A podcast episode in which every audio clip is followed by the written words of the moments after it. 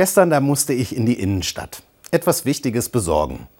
Ich habe den Bus dafür genommen. Am Anfang, da war ich der einzige Fahrgast, drei Haltestellen lang. Dann stieg eine Person zu. Doch statt einen der unzähligen freien Plätze zu nehmen, setzte sie sich direkt in meine Nähe. Was soll das? Schon mal was von Rücksichtnahme gehört? Und dann, auf dem Weg zum Geschäft, muss ich Slalom laufen. Irgendwie will niemand ausweichen, Abstand halten und keiner trägt eine Maske. Ich begegne einer Gruppe von Menschen, vier Personen. Hallo? Wie wäre es damit, sich an Regeln zu halten? Geht's noch?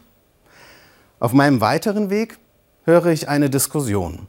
Die Besitzerin einer Imbissbude bittet einige Kunden, den angeordneten Abstand zu ihrem Laden einzuhalten. Im Umkreis von 50 Meter darf man nichts essen. Sie erklärt, dass sie Strafen fürchtet und die Bude wieder zumachen muss. Doch statt Verständnis für die existenzielle Sorge dieser Frau egoistisches Gemecker und Gemotze. Die Lockerungen sind gerade ein paar Tage alt, doch Verantwortungsbewusstsein Fehlanzeige.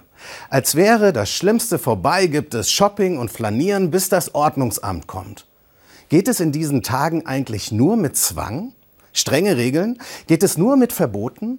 Eigenverantwortung funktioniert nicht? Ab Montag heißt es nun Maskenpflicht. Wir alle werden gezwungen, einen Mundschutz zu tragen. Eine Erinnerung daran, wie weit weg wir noch von einer Entwarnung sind. Eine Zumutung, sagen manche. Und was soll das? Der Nutzen ist doch gar nicht bewiesen. Doch diese Masken sollen ein Schutz für die anderen sein, nicht für mich. Dass ich andere anstecke, das soll durch die Maske vor dem Mund vermieden werden. Wenn Nächstenliebe freiwillig nicht funktioniert, dann halt so. Maskenpflicht für alle ab Montag. Als Pastor würde ich Ihnen gerne erzählen, dass wenigstens Kirchen und Christen ein leuchtendes Beispiel für verantwortungsvolles Handeln abgeben. Dass sie alles tun, damit es dem Nächsten gut geht. Machen viele ja auch. Aber zugleich höre ich da, warum darf der Friseur öffnen und wir dürfen nicht in den Gottesdienst? Wir fordern öffentliche Gottesdienste. Ich kann das ja nachempfinden. Aber eigentlich ist doch auch das nichts anderes als ich, ich, ich. Ich will jetzt auch, denn ich bin wichtig. Ich habe eine ganz andere Meinung. Was ist denn Gottesdienst?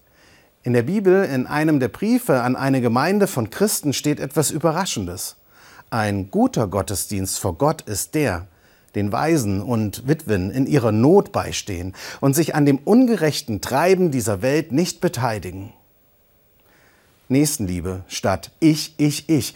Das ist Gottesdienst. Den Schwachen beistehen. So diene ich Gott. Auf andere Rücksicht nehmen. Liebe deinen Nächsten wie dich selbst genau jetzt. Der Grund der Öffnung ist nicht, damit ich mit meinen Wünschen zum Zug komme. Der Grund dafür ist, dass der wirtschaftliche Kollaps von Einzelhändlern irgendwie vermieden werden muss. Deshalb wird ihnen erlaubt, dass sie ihre Läden wieder öffnen. Und andere zittern weiter. Doch wenn wir jetzt alle alles Mögliche fordern, dann riskieren wir den Kollaps. Also, wer irgendwie kann, sollte sich jetzt freiwillig hinten anstellen. Egal welches Recht es gibt, das er einfordern kann. Das ist eine schwere Kost. Rücksicht, Gemeinschaftssinn und Nächstenliebe. Und wenn ich dafür eine Maske tragen muss, na, wo ist das Problem? Dann tue ich das halt. Ohne Wenn und Aber.